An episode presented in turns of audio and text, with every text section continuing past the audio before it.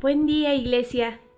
Vamos a meditar en esta mañana en la palabra de Dios, en el libro de Job capítulo 22 del versículo 21 al 30. Acompáñenme.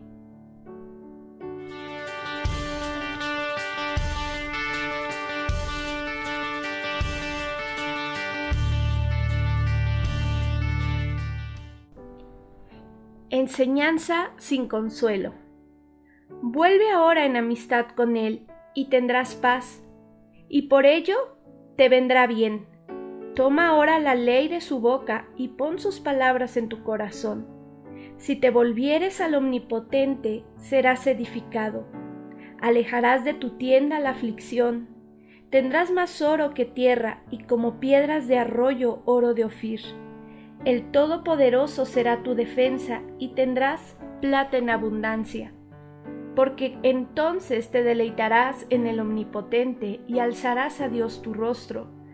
Orarás a Él y Él te oirá, y tú pagarás tus votos. Determinarás asimismo una cosa y te será firme, y sobre tus caminos resplandecerá luz. Cuando fueren abatidos, dirás tú, enaltecimiento habrá, y Dios salvará al humilde de ojos. Él librará al inocente, y por la limpieza de tus manos, éste será librado. En esta porción de la palabra vemos un discurso de Elifaz, el amigo de Job. Él toma puntos muy importantes, el arrepentimiento, la restauración, la comunión con Dios y la bendición de Dios. Todas estas enseñanzas están en la palabra de Dios. Pero hay algo muy importante, que Elifaz le dice, vuélvete al Señor, como si Job se hubiera alejado de él o hubiera pecado. No dejan de verlo como alguien que ha pecado y que está viviendo las consecuencias de sus acciones. Muchas veces tendemos a juzgar el dolor ajeno de acuerdo a nuestras propias experiencias, de acuerdo a lo que nosotros hemos vivido. Queremos mirar de esta manera a los demás, pero no olvidemos que Dios es soberano y Él actúa de maneras que no entendemos.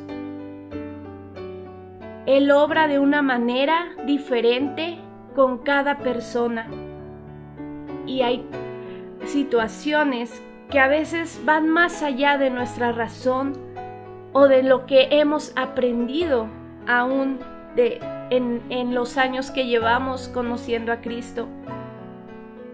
Job estaba pasando un momento muy difícil y lo único que sus amigos pueden ver es que él ha pecado y está viviendo las consecuencias de vivir lejos de Dios pero no se ponen a pensar que Job no ha pecado, sino que está esperando a su redentor que vive.